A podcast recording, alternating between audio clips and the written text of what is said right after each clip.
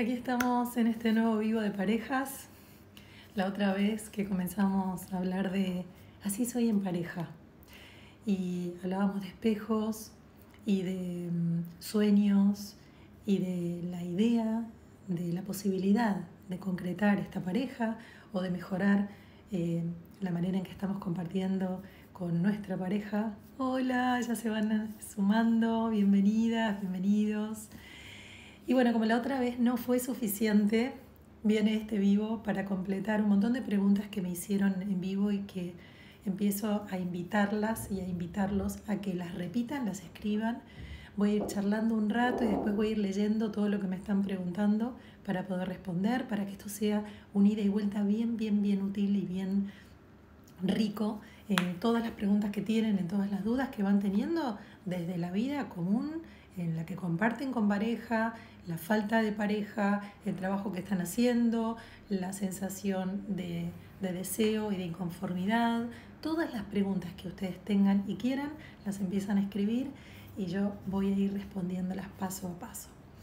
Me quedaron un montón de respuestas del vivo anterior que ni siquiera pude leer, así que a todas las personas que no les pude responder en vivo, me las vuelven a escribir y a lo largo de esta charla juntos la voy a ir respondiendo. Bueno, el vivo anterior ya hablamos un montón de lo que tenga que ver con espejos. Voy a hacer un mínimo resumen porque si no tienen la charla tanto en mi canal de YouTube, que se llama Claudia de Angelis, como en este mismo Instagram, en mi feed está así, soy en pareja número uno, em, esta es la número dos, y si no en Spotify, que también lo subí, que se llama Psicología para la Vida que le cambié el nombre porque me pareció como que realmente mi estilo de psicología lo que intenta es darle mucha calidad con herramientas que son fáciles, accesibles, claras y hablar muy sencillo. Me gusta hablar muy simple para que realmente podamos entender de qué se trata ser humanos, que es tan complejo pero tan simple a la vez y que tiene un montón de opciones, perdón, para que las cosas no las hagamos tan complicadas o no sean o no nos resulten tan complicadas.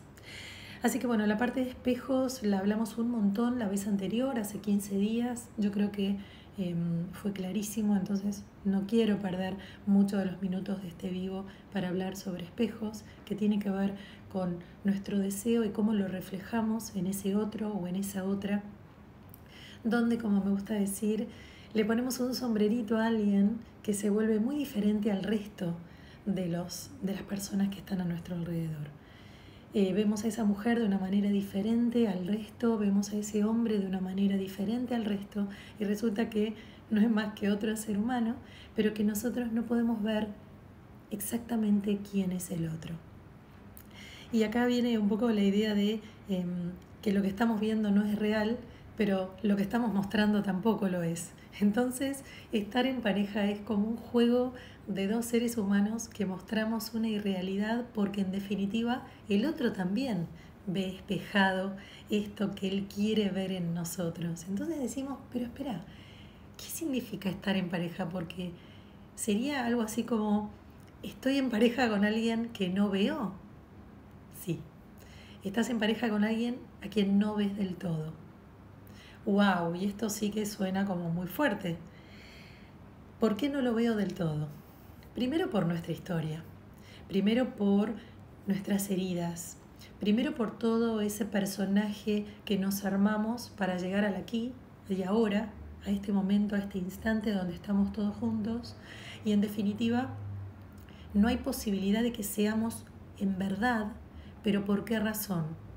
Porque no sabemos quiénes somos, porque a cada rato nos estamos encontrando con diferentes estímulos, con diferentes escenas que hacen que descubramos a cada paso lugares nuestros que desconocíamos.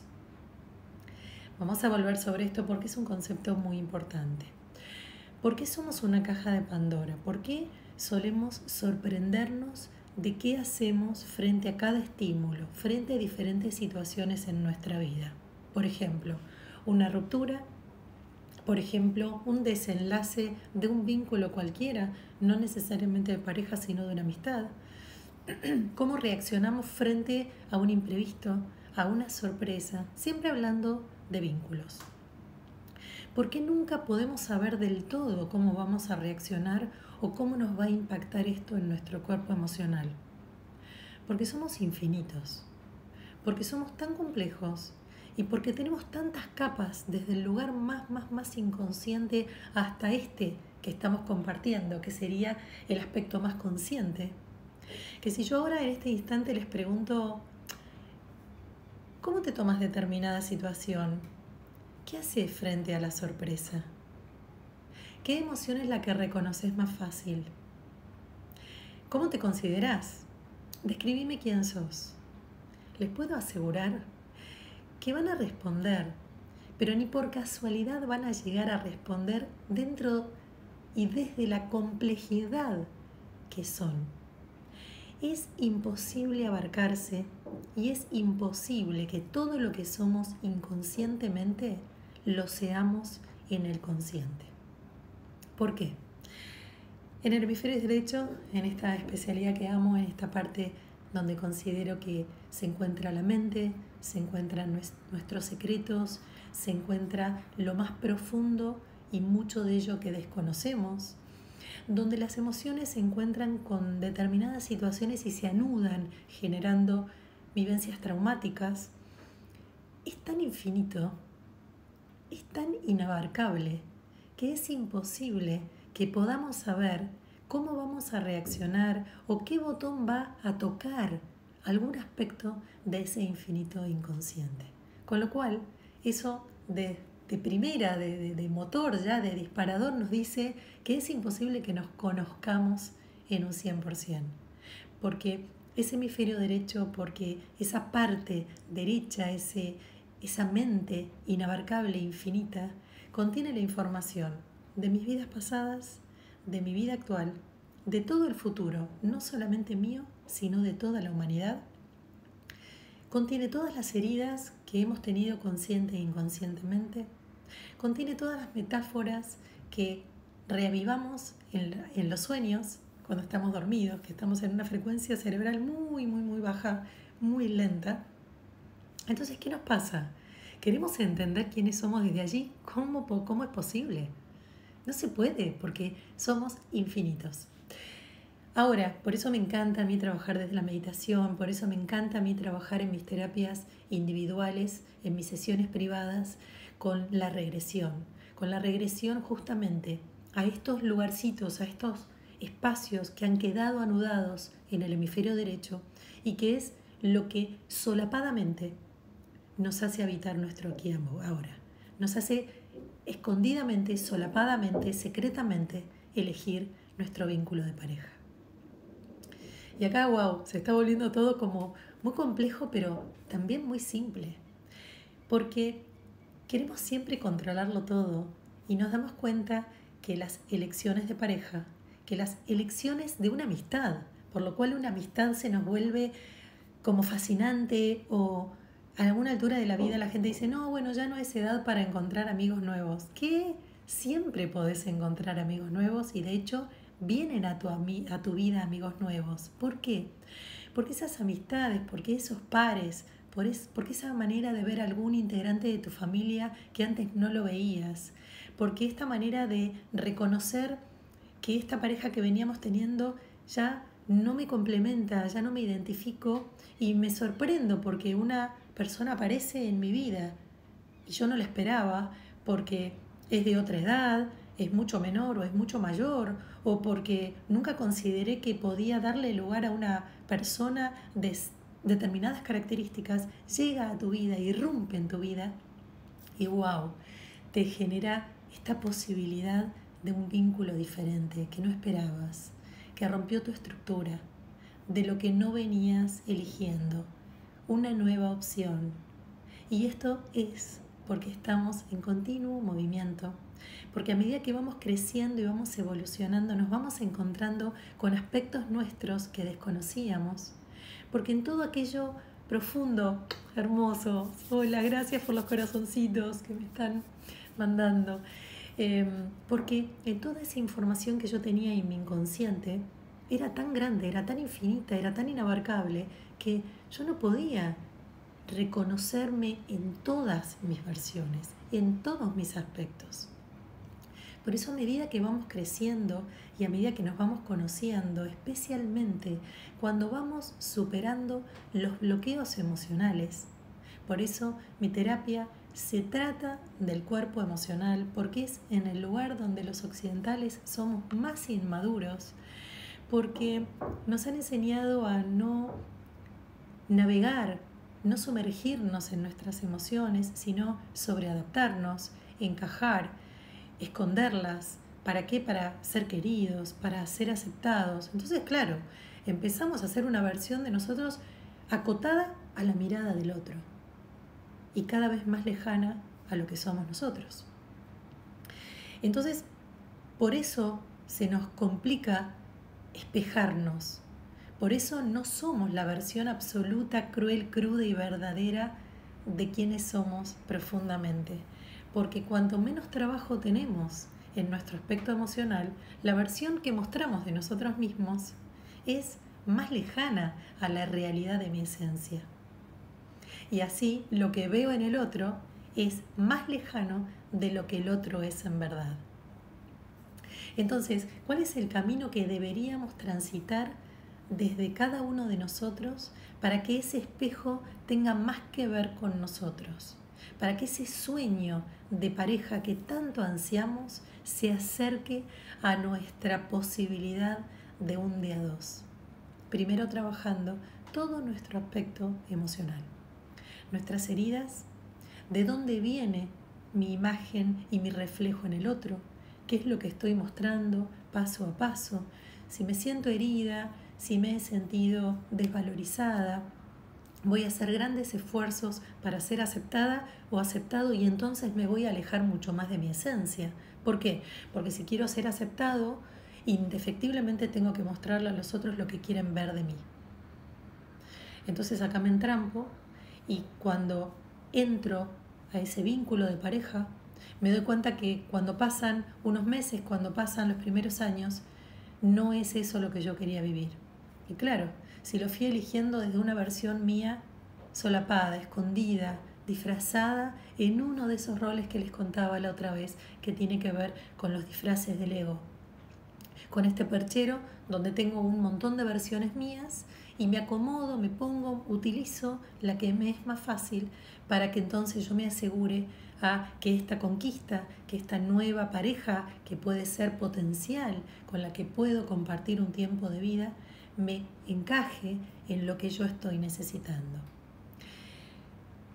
El encuentro entre dos personas se da por una cuestión de versiones, digamos, como un encuentro de versiones entre dos aspectos de dos personas que están mostrando lo que pueden y quieren para que el otro se acople a eso. Quiere decir que cuanto menos trabajo interno tenga, que cuanto más vivas estén mis heridas, más voy a estar mostrando un personaje lejano a mi esencia. Y acá es como interesante, ¿no? Porque digo, hola, acá estamos, sí, vamos a seguir por mucho más porque esta, esta charla es, muy rica y, y déjenme a todos los que se van sumando sus preguntas, las preguntas que van teniendo a medida de lo que voy conversando y las preguntas que tienen de sus parejas o de su ser en pareja, porque voy a ir contestándolas a medida que avanzamos en este vivo. Y además voy a contestar todas las que me dejaron por escrito, las que pueda. Entonces, ¿qué pasa? En este de a dos, cuanto menos trabajo tenga personal, cuanto más lejos esté de mí, más voy a estar lejana en cuanto a la versión que muestro de mí misma, de mí mismo. ¿Por qué? Porque voy a querer asegurarme, si siento mucho vacío de pareja, gracias por todos esos corazones, son un amor. Eh, porque a medida que yo tenga mucha más necesidad de pareja, ¿qué pasa? Voy a ir mostrando lo que quiero que vean de mí. ¿Por qué? Porque como tengo mucha necesidad de pareja y porque siento mucha soledad, indefectiblemente quiero una pareja y voy a pagar cualquier precio para tenerla. Entonces, cuando pague cualquier precio, voy a dejar de lado mi voluntad y mi elección para tener lo que sea para cubrir mi vacío. Hoy hay mucha soledad y en esta soledad hay mucha necesidad. Y cuando tenga mucha soledad y mucha necesidad, lo que voy a encontrar es lo que venga bien, porque no me interesa si esa persona no cumple con ciertas afinidades a mi estilo de vida o si es realmente lo que quiero, yo necesito estar acompañada. Yo necesito estar acompañado. Entonces voy a hacer la vista gorda y voy a conceder un montón de cosas, que era uno de los puntos que eh, teníamos para estas charlas, que tenía que ver con cuánto tengo que conceder, cuánto tengo que dejar de mí para adquirir, para conseguir esa pareja. Y aquí es donde dejo de ser yo misma, dejo de ser yo mismo, me voy alejando a lo que para mí era prioritario, mis valores, mi forma de ser, mi forma de entender un compartir de a dos. ¿Para qué? Para adecuarme a la única opción que está apareciendo en este momento. Y acá se me ocurren un poco estas, estas apps para conocer gente, ¿no? Y digo, ¿cuántas veces elegimos a través de una foto?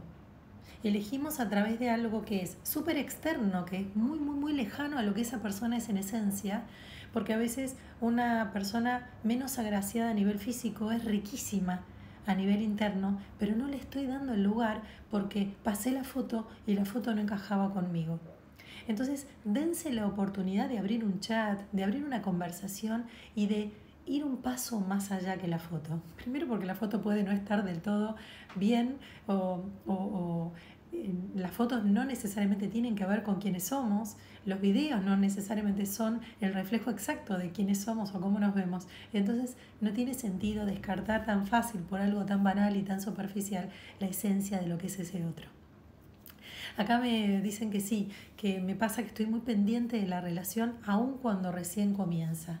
Y acá sí, lo que te digo es que hagas un paso más allá de esta necesidad de, esta, de este estar pendiente de que cada relación te funcione, porque la expectativa va a ser tan alta que vas a desilusionarte y vas a perder tal vez una muy buena oportunidad que si empieza de a poco, que si le das menos carga emocional, menos sensación de necesidad, es muy probable que a lo largo del tiempo, y tal vez son meses, no necesariamente semanas, tal vez son meses hasta que esa ese vínculo comienza, empieza junto con otros. A veces tengo muchas pacientes que están en redes sociales, en, este, en estas apps de encuentros con otros, y a veces pasan muchos meses y a veces alguna, alguna, eh, algún vínculo que quedó ahí que parecía no importante empieza a volver a activarse y termina siendo una opción de pareja.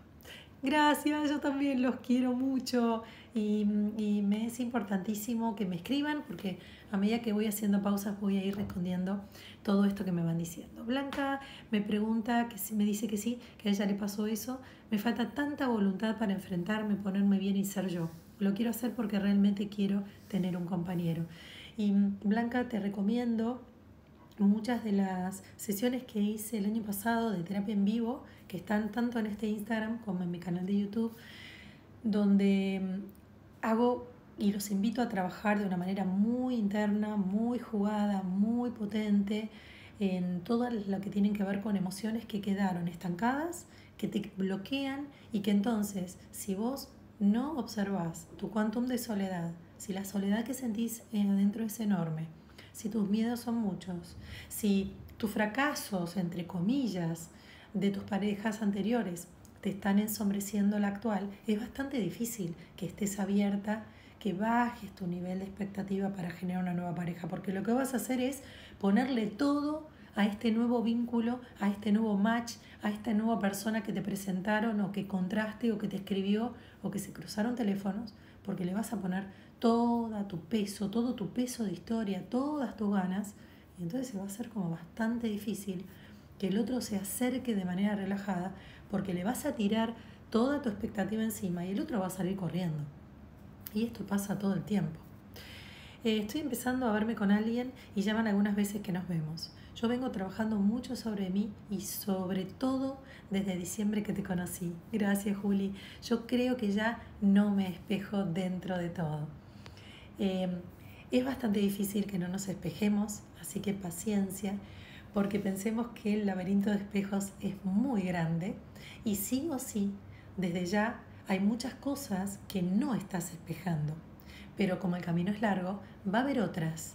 Entonces, suponete que vos ahora recién encontrás y recién conoces a esta persona. Ok, hay heridas tuyas que se pusieron en juego y que como hiciste un trabajo en mis terapias en vivo o posiblemente conmigo de manera privada, ya las tenés claras y entonces esa herida no la estás espejando y ese rol de víctima o de sola o de la no querida o la no elegida posiblemente también, y eso es un gran avance, pero a medida que, suponete, vos te estás viendo con alguien y de repente se da que se empiezan a ver seguido. Todos tus miedos, ¿por qué? Porque todas tus ganas se empiezan a potenciar. Entonces ahí es donde te digo que se va a empezar a poner en juego otro espejo y es tus ganas de que esto siga siendo, de que esto pase posiblemente a un noviazgo. Y ahí es donde vas a tener que volver a revisar tus emociones y vas a tener que volver a revisarte para ver qué emociones tuyas están poniendo en juego, qué emociones tuyas pueden ser tan grandes que te entrampen y que sobrecargues al otro con tus ganas de. Así que a medida que vaya empezando esta relación y vayan pasando los meses y los años, porque imaginemos que te funciona, Juli, y que este vínculo se logra generar y se logra decidir a vivir un noviazgo. Cuando empieces a estar de novia y pasen los meses y pasen los años, los proyectos individuales y lo que cada uno va queriendo de ese vínculo va cambiando. ¿Por qué? Porque vamos creciendo, ni más ni menos.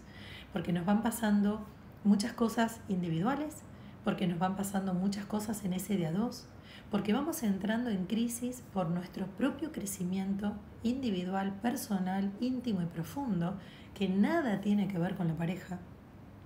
Porque a medida que crecemos nos vamos encontrando con un montón de emociones y de situaciones que son personales y que no tienen nada que ver con estar en pareja.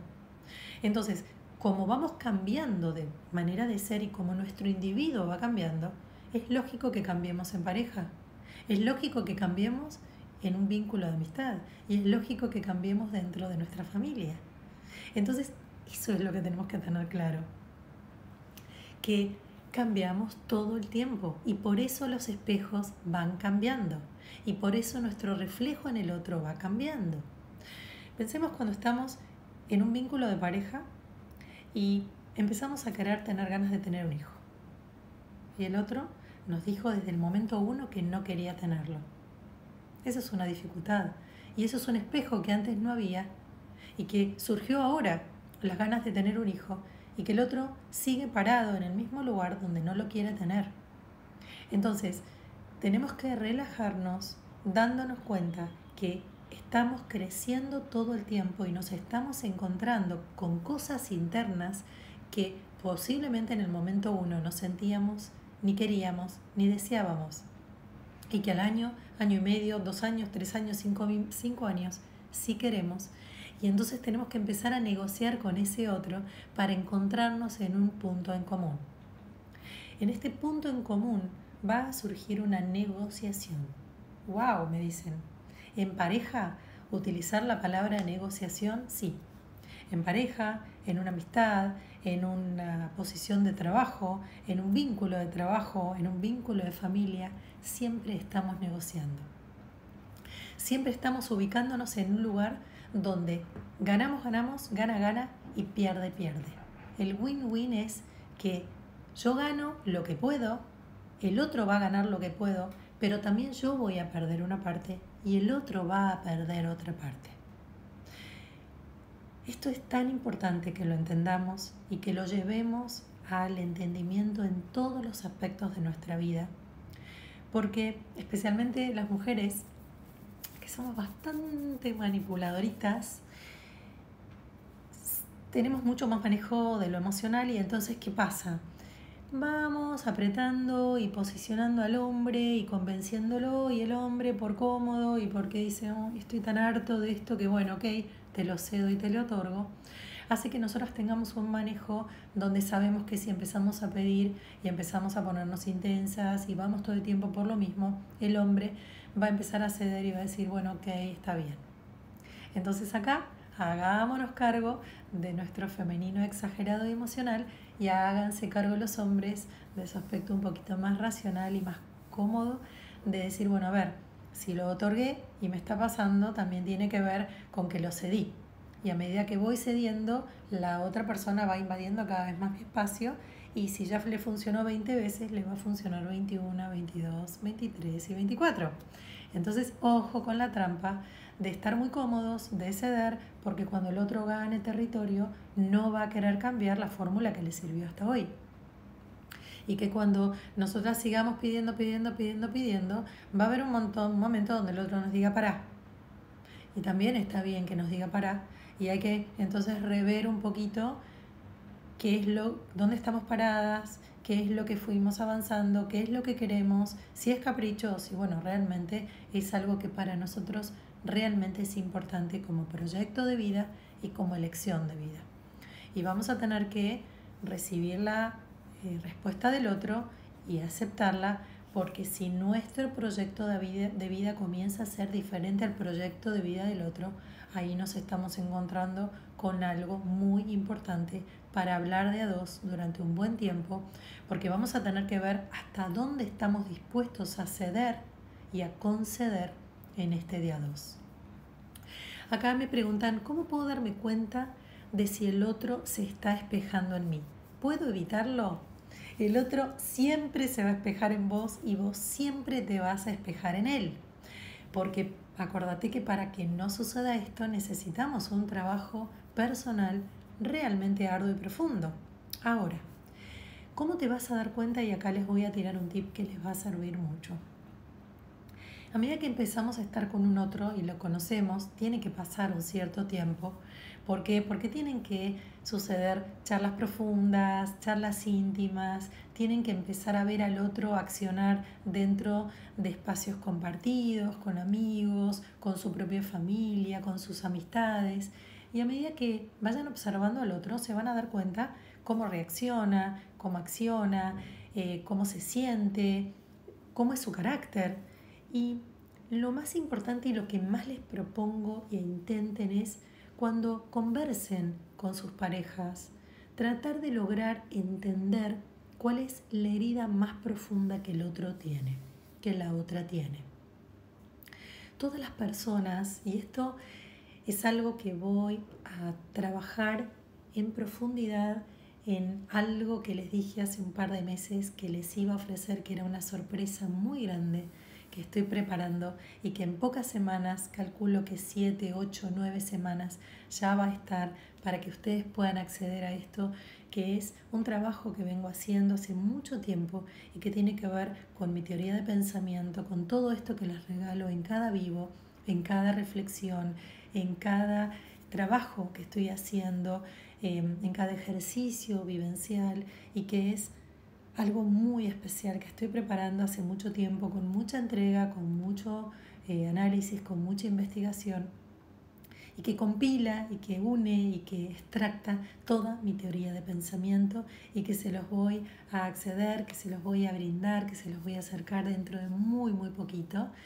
Eh, y que tiene que ver con bueno, la gran sorpresa que les voy a brindar, que les voy a ofrecer eh, dentro de muy poquito y que se trata de el entender esta herida primaria, esta herida íntima, profunda. Y recuerden que yo les hago este dibujito, estas dos manos. Acá está un integrante de la pareja con su herida primaria y acá está el otro integrante de la pareja con su herida primaria. Y les explico que cuando estas heridas chocan, se encuentran, claramente va a haber una discusión de la cual va a ser muy difícil salir porque cada uno de ustedes va a estar tan herido que van a seguir dando vueltas sobre lo mismo sin poder salir de ese lugar y sin poder entenderse hasta que emocionalmente puedan superar el mar de dolor que se les puso en juego, el mar de sufrimiento que se les puso en juego y entonces cuando alguno de los dos calme va a poder acercarse al otro y de una manera muy amorosa y de una manera tranquila, cuando el malestar pase, de poder hablar sobre lo sucedido cuando las aguas calmen. Recuerden siempre que la emoción está representada por el agua, Por eso siempre los ejemplos que doy tienen que ver con la emoción, con el agua, con la olla en ebullición, con el mar, con el río, con el aljibe, con el agua. El agua es la emoción, es ese fluir de energía que se va ubicando en diferentes lugares de nuestro cuerpo, que nos va enfermando o que nos va bloqueando principalmente nuestro vínculo con un otro. Entonces, eh, es difícil que no se espejen en el otro, Juli, eh, así como vos te espejas en el otro, el otro también se espeja en vos. Y en el momento donde los espejos toquen la herida más, más, más profunda y más íntima, va a haber un desencuentro, va a haber un choque, posiblemente en ese choque se digan cosas muy dolientes, pero cuando el agua calme, cuando la ola pase, cuando la crisis se, eh, de la crisis de la ola, del impacto, ceda en su intensidad, van a poder hablar sobre el tema y algo que les propongo que intenten hacer en pareja o cuando se están conociendo es tratar de encontrar y de conocer cuál es esa herida que el otro y que la otra viene trayendo a lo largo de su vida. Si es la soledad, trata de no llevarlo a lugares donde lo dejes solo. Si es el abandono, si vos estás recibiendo información donde el otro te está contando que fue abandonado por su padre cuando era pequeño, que esperaba en un escalón solito y que el padre nunca llegaba. Tenés que saber que muy probablemente la herida de esa persona es el abandono y vas a tener que ser muy cuidadosa y muy cuidadoso en el momento donde te acercás a esa otra o a ese otro, de no tocarle el punto del abandono. Muchas veces somos crueles y mm, empezamos a ponernos en una situación por nuestra inseguridad de dar celos, lo hablábamos en el vivo de la otra vez, o de generar una suerte de inestabilidad en el otro. ¿Para qué? Para darnos valor, para que el otro esté pendiente de nosotros. Eso no es bueno y menos si hablamos de una persona donde su herida ha sido el abandono. Así que, ¿cómo evitarlo? Juli, la manera de evitarlo es dejar de tocar esa herida primaria. Ocupate de conocer a ese otro de manera profunda, para que cuando tengas ese secretito del otro, saber dónde no tenés que tocar, saber dónde no tenés que afectarlo, porque esto claramente va a hacer que se ponga en juego este pulgar y que cuando choque con el tuyo, porque el otro inconscientemente y conscientemente también te va a sacar la ficha. Y sacarte la ficha es saber dónde te toca para detonarte. Entonces, cuando ambos se detonen, va a haber una discusión muy grande, va a haber una necesidad a veces de herir al otro. ¿Para qué? Para dejarlo congelado. ¿Por qué? porque como te está tocando una herida y un dolor muy grande, la única manera que tenemos es de hacer lo necesario para que el otro deje de tocarnos esa herida que está viva, que nos está lastimando tanto. ¿Y cómo vamos a hacer? De la peor manera. Atacando va a ser la posibilidad de nuestra mejor defensa. Entonces, cuando se quieran bien, cuando estén creando, trabajando en un nuevo vínculo de pareja o de amistad o de familia, no toquen, no generen golpes bajos. Al contrario, hablen de esto con sus vínculos, hablen de esto con sus parejas, porque hay una manera muy hermosa de relacionarse en pareja y es que cuando uno puede abrirse al otro y puede decirle, mira, hay una parte mía que no soporto y es cuando siento soledad, porque siento que toco lugares míos tan íntimos y quedo tan herida que si vos me tocas ese punto, yo me obnubilo. Ya no puedo pensar y lo que voy a ir es con todo porque porque no voy a soportar eso, me genera tanto dolor que no puedo soportarlo, no puedo superarlo, no puedo ni pensar. Entonces, ¿qué pasa? Cuando tuvimos la discusión el otro día y yo me sentí muy, muy, muy sola, lo que hice fue cerrarme. Terminé la charla, no quise ir por más y me bloqueé. Y entonces el otro te va a decir, sí, sí, pero yo te seguía preguntando y vos no me decías nada. Y entonces vos le vas a explicar, es que yo me bloqueo, me cierro, porque como todo me toca tan, tan, tan profundamente y quedo tan herida y tan vulnerable, no quiero hablar más del tema. Entonces, ¿qué va a pasar? Si yo le doy esta información al otro, si yo le explico cuál es mi herida, mi herida primaria, mi herida existencial, la herida que me parte al medio, la que hace que todas mis defensas se pongan a, a la altura de cuidarme, yo voy a terminar esa charla. O sea, no voy a poder estar ni abierta, ni receptiva, ni voy a poder seguir hablando de tema. Entonces, La manera de evitarlo es la manera de hablar de este pulgar, la manera de que cuando las aguas estén calmas y yo pueda contarte quién soy desde mi profundidad, yo pueda hacerte entender quién soy, cuál es mi herida, dónde me voy a trabar, ¿por qué? Porque si yo te doy esa información, cuando se arma una discusión y yo empiece a tocar mi herida, pero vos tal vez estés mejor parado o parada, vas a saber que como yo estoy tocando mi herida, vas a dejar de hacerlo y vas a intentar abrazarme de a través de tu palabra o a través de tu sentir o a través de lo gestual para darme la seguridad de que yo pueda detener y me deje de sentir atacada. Espero que esto haya sido útil porque es una de las claves más grandes y más ricas que tenemos para estar en pareja. Poder contarle al otro cuáles fueron nuestras heridas que hemos sufrido a lo largo de nuestra vida, porque entonces cuando el otro sabe que me voy metiendo en ese capullo, que voy empezando a multiplicar mi herida y me empiezo a sentir muy, muy, muy mal, va a dejar de tocar ese punto. Va a dejar de tocar ahí porque se va a dar cuenta que yo ya estoy muy vulnerable y que entonces lo único que va a lo único que voy a hacer es tratar de defenderme. Acá Silvina me pregunta sobre su hija que tiene 16 años y sufre mucho su baja autoestima. Trabaja para mejorar. ¿Qué puede hacer? Mira, Silvina, de por sí un adolescente ya a esa edad sufre de una gran baja autoestima porque la identificación que está poniendo en juego de su vida en ese momento tiene que ver con sus pares.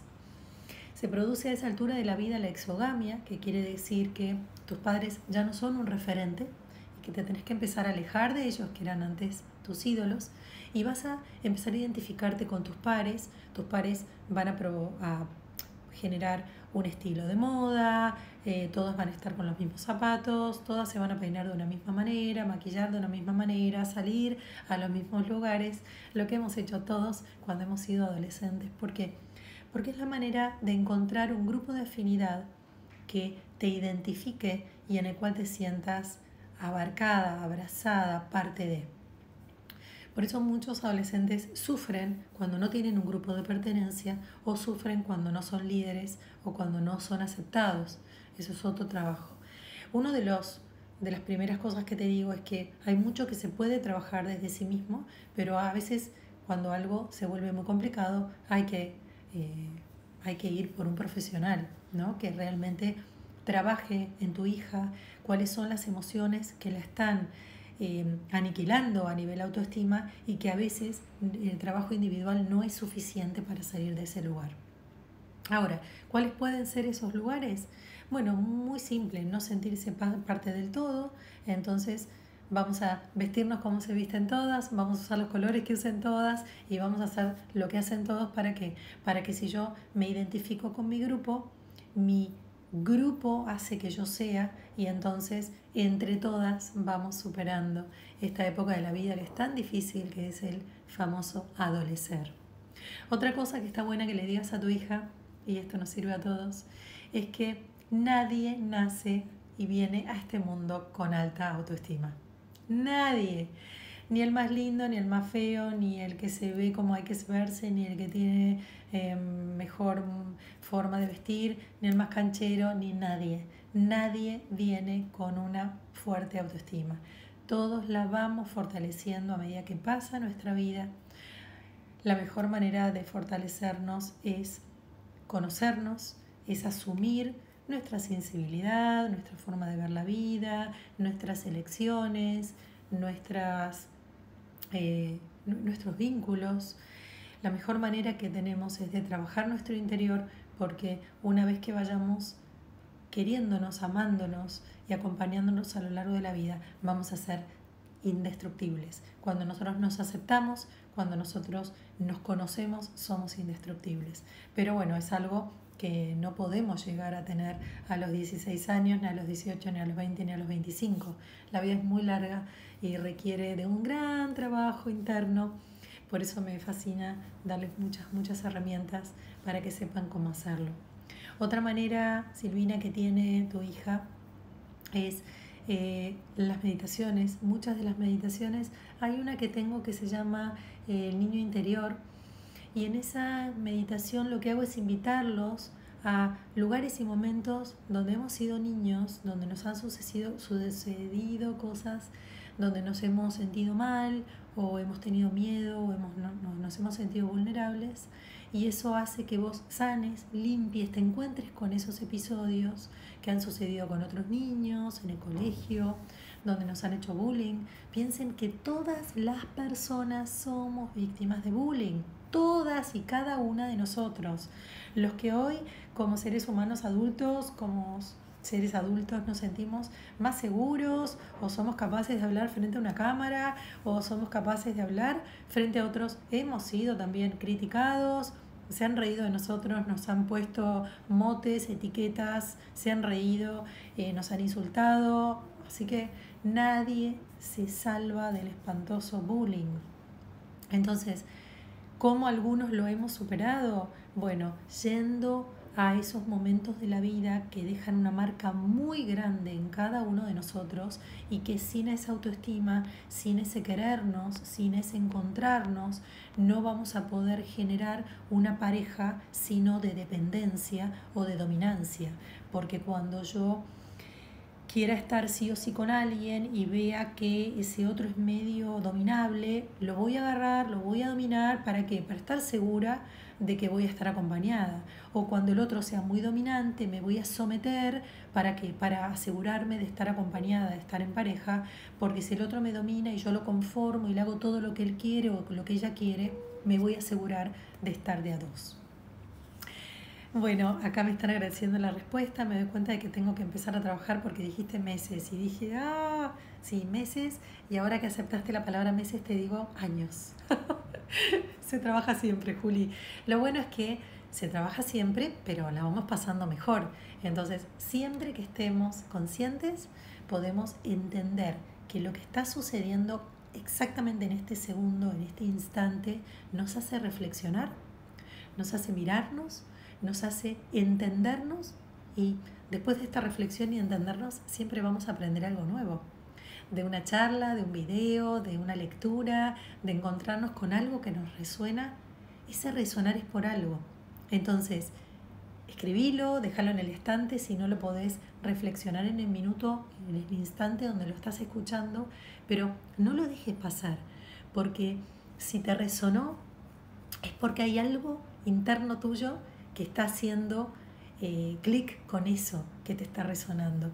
Y ahí hay algo rico para alimentarnos, para, para escuchar, para entender, para preguntarnos. Nada se pierde, todo se transforma, totalmente eso es lo que van a escuchar en cada minuto de mis charlas. Agradezco lo mucho que me ayudan tus vivos y videos. Un placer, Ale. Gracias por tu mensaje. Bueno, acá me dicen que cada tanto mi pareja que me perdí a mí misma no, entendí qué dice Sedi. Sedi no, no lo entiendo bien. Em, tanto en mi pareja que me perdí a mí misma. Ah, cedí totalmente, ahora sí. Cedí tanto en mi pareja que me perdí a mí misma.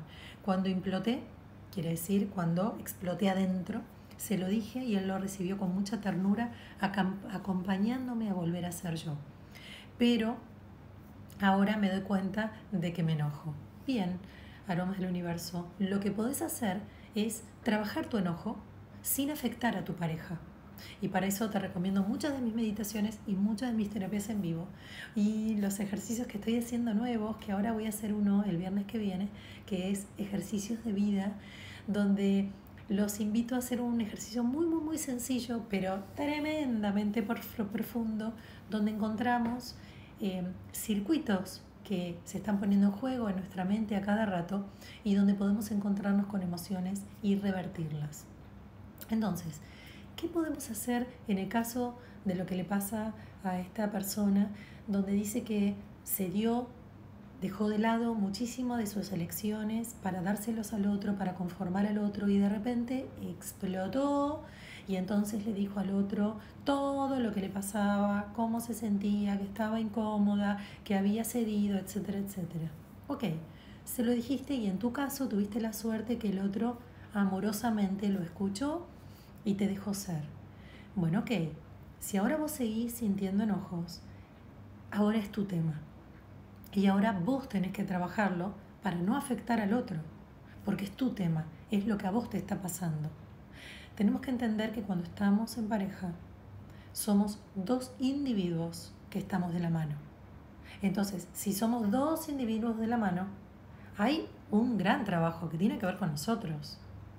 Entonces, lo que tiene que ver con nosotros, no se podemos tirar al otro y hacerlo cargo de que el otro nos solucione la vida, porque es un tema nuestro.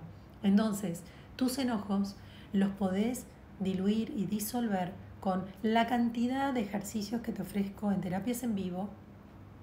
¿Para qué? Para que entiendas qué es lo que te enoja, qué es lo que te frustra, qué es lo que te genera injusticia, qué es lo que te genera furia, bronca o lo que fuere. Y cuando vos empezás a bajar, porque empezás a ver qué es lo que te genera esa bronca, empezás a estar más en equilibrio y empezás a compartir mejor en pareja. Así que eso es lo que puedes hacer. Claro, te enojas por pavadas porque contuviste tanto, es tanto lo que venís conteniendo de años, que son las pavadas justamente las que tocan el mismo punto que te hace enojar y que tiene que ver con que cediste demasiado, concediste demasiado. Eh, Ale me dice, me cuesta mucho estar sola, me separé y es lo que más me duele, la separación. Bueno, eh, hay una terapia en vivo que habla de la soledad, te la recomiendo, creo que es la número 5 o 6, donde habla de la soledad y donde habla de que entiendas de que esta separación es un duelo, de que, esta, de que este duelo te viene a traer mucho, mucha enseñanza y que tenés que aprender esa enseñanza. Y que si vos no aprendés a estar sola, si vos no aprendés a estar bien y en paz desde tu soledad física, vas a seguir sintiendo mucha desesperación por estar en compañía y el universo te va a enviar continuamente el mismo espejo que es la frustración de que una y otra vez no llegue el adecuado. Y si no llega el adecuado, volves una y otra vez a sentirte sola. Volves una y otra vez a revivenciar la separación. Entonces, ¿cómo podemos romper algo que se está repitiendo continuamente? Seguí trabajando en vos y no le pongas tiempo. Seguí trabajando en vos que de buenas a primeras el universo te va a permitir vivir algo distinto. Tal vez no necesariamente sea tu próximo novio, pero sí te va a permitir ir acercándote experiencia tras experiencia a ir encontrando de a poco y a ir construyendo una nueva figura de hombre. Entonces, ¿qué pasa? Cuando te encontrás con otro, decís, listo, es este. Es este, lo encontré, ay, por fin. No, no, no, no, no, no digas eso entendé que estás construyendo tu objeto de amor, como dice la psicología, no sé por qué dicen algo tan horrible como objeto de amor, pero bueno, es ese otro, es esa otra persona que estás conociendo. Entonces, no lo proyectes como definitivo, no le pongas el mote y la etiqueta de tu futuro novio o marido, porque indefectiblemente disparamos la proyección y le ponemos tanto peso que si no sucede volvemos a sentir mucho vacío. Entonces, Tómalo como una oportunidad de entender que vas construyendo tu nuevo modelo de hombre o de mujer y que entonces vas madurando tu pareja interna, tu ser en pareja y vas estando cada vez más cerca de eso que tanto intencionas y de eso que tanto deseas. Ay, un beso enorme, Lidia. Me dice que los ayuda a vivir mejor. Es esa mi gran, gran, gran necesidad y esperanza y, voluntad de hacer todas estas charlas para que puedan entenderse. Bueno, gracias Juli, me alegro que mi respuesta te haya sido útil. Me siento muy feliz de conocerte y de que me acompañes en este proceso emocional de relación con los otros, que para mí es muy difícil y que es de toda la vida. Así es. Bueno, eh, acá me dicen, doctora, soy Lilia desde Santiago. Ay, Lilia, me has escrito tantas veces, qué lindo Santiago del Estero, que este año tuve el placer de quedarme en su capital y de conocerlos. Eh, Carolina me dice, excelente recurso, bien ahí, buenísimo, entonces sí, aprovecharon esta herramienta. Buenas tardes, licenciada. ¿Qué puedo hacer? Tengo pensamientos intrusivos con mi pareja, de hacerle daño y me siento tan mal. Yo nunca le haría daño a nadie. Yo amo a mi pareja. Bueno, Víctor, en este caso te doy dos opciones. La primera es que intentes rever, miren el golpe que me pegué, ay, con la puerta del auto, pum, me la cerré y es una cosa tremenda, mis pobres deditos. Y entendemos que los accidentes pasan por algo y que nos vienen a decir algo. Así que siempre que nos suceda un accidente, leer el para qué. ¿Para qué nos sucede? ¿Qué nos está diciendo? Bueno, Víctor, lo que yo te quería decir con esto de los pensamientos intrusivos son dos cosas. Primero, que busques todas las herramientas que les vengo regalando y dando para ver el por qué. ¿Por qué necesitas hacerle daño? Si es porque ella te está generando tu vulnerabilidad, si es porque sentís mucho miedo a que te deje, si es que te estás sintiendo muy, muy, muy eh, inseguro, entonces como llegas a puntos de vulnerabilidad muy extremos y llegas a que tu autoestima te tire por el piso, lo que vas a hacer es compensar de la manera en que un elástico se estira de la otra punta y es que si alguien sentís, entre comillas, porque ella no te lo hace, sino que vos lo sentís que te está haciendo tanto daño, por opuesto, lo que vas a intentar es es hacerle daño para volverla al punto donde sentís que ella te llevó. Vuelvo a explicar. Si nosotros sentimos, acá hay una pareja, si nosotros sentimos que el otro nos está llevando a la profundidad de nuestro ser, ¿qué pasa? El otro queda en un lugar de mucho poder. Para que yo pueda volver al equilibrio, te está pasando esto. Querés doblegarla, querés dañarla, empezás a imaginar cómo podés llevarla a tierra, lastimarla de la manera más posible para que vos vuelvas a, eh, eh, a, recibir, a devolverte tu poder interior. Y esto no funciona. Ahora, es un trabajo bastante fuerte para hacerlo solo. La segunda opción es que te recomiendo un profesional que lo va a hacer de una manera mucho más fácil y rápidamente te va a hacer que puedas entrar en equilibrio. Así que bueno, la mejor charla con Matelda. Sí, fue tremenda, tremenda esa charla. Una charla donde hablamos y quedó en mi feed, en mi Instagram, donde hablamos de miedo y cómo ese miedo hace que nuestros síntomas y nuestras enfermedades sean algo que nos come.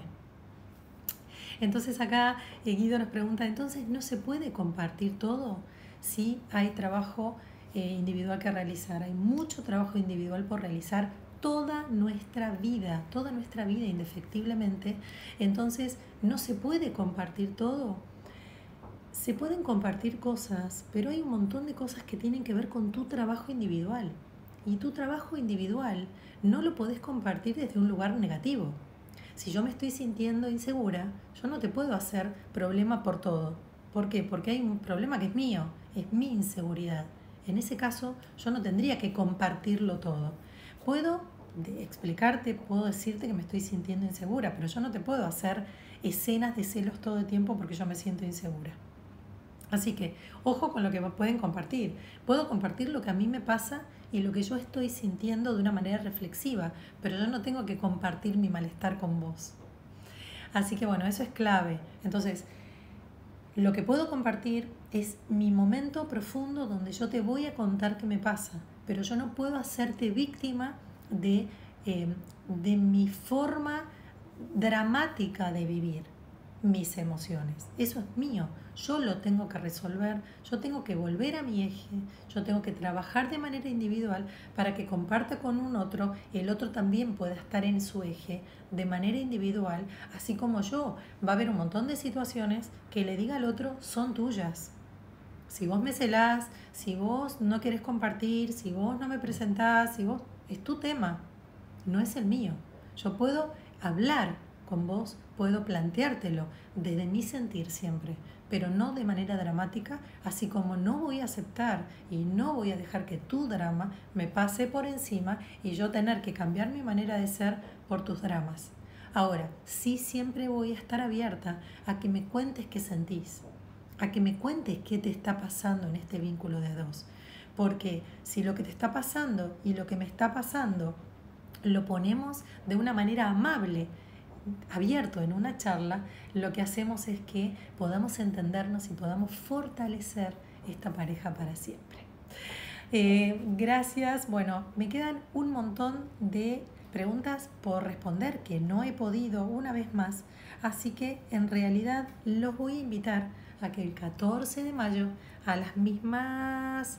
No, no voy a poder el 14 de esta hora, pero el 14 de mayo voy a encontrar un horario para que podamos seguir hablando de parejas, porque no pude responder ninguna de las preguntas que me habían hecho por privado eh, y porque es un tema tan rico que me parece que vale la pena que hagamos un espacio donde pueda responder a cada paso las preguntas que me van haciendo, puedan dejarme también las preguntas que van quedando sin contestar y que podamos vivir mejor, porque a partir de que yo voy haciendo un trabajo interno puedo tener mucha mejor relación con los otros, ya sea pareja o ya sean amistades o ya sean vínculos familiares o todo esto que nos invita a ser eh, en este mundo, ¿no? Seres en sociedad, seres que se vinculan con otros a cada paso y a cada rato.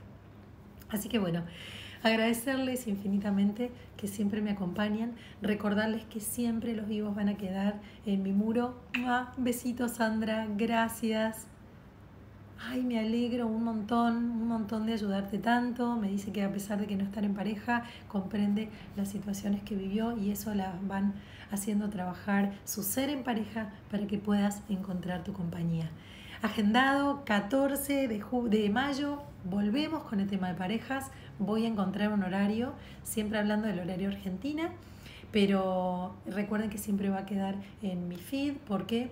Porque son mm, temas muy ricos y son temas que nos van a servir a lo largo de toda nuestra vida.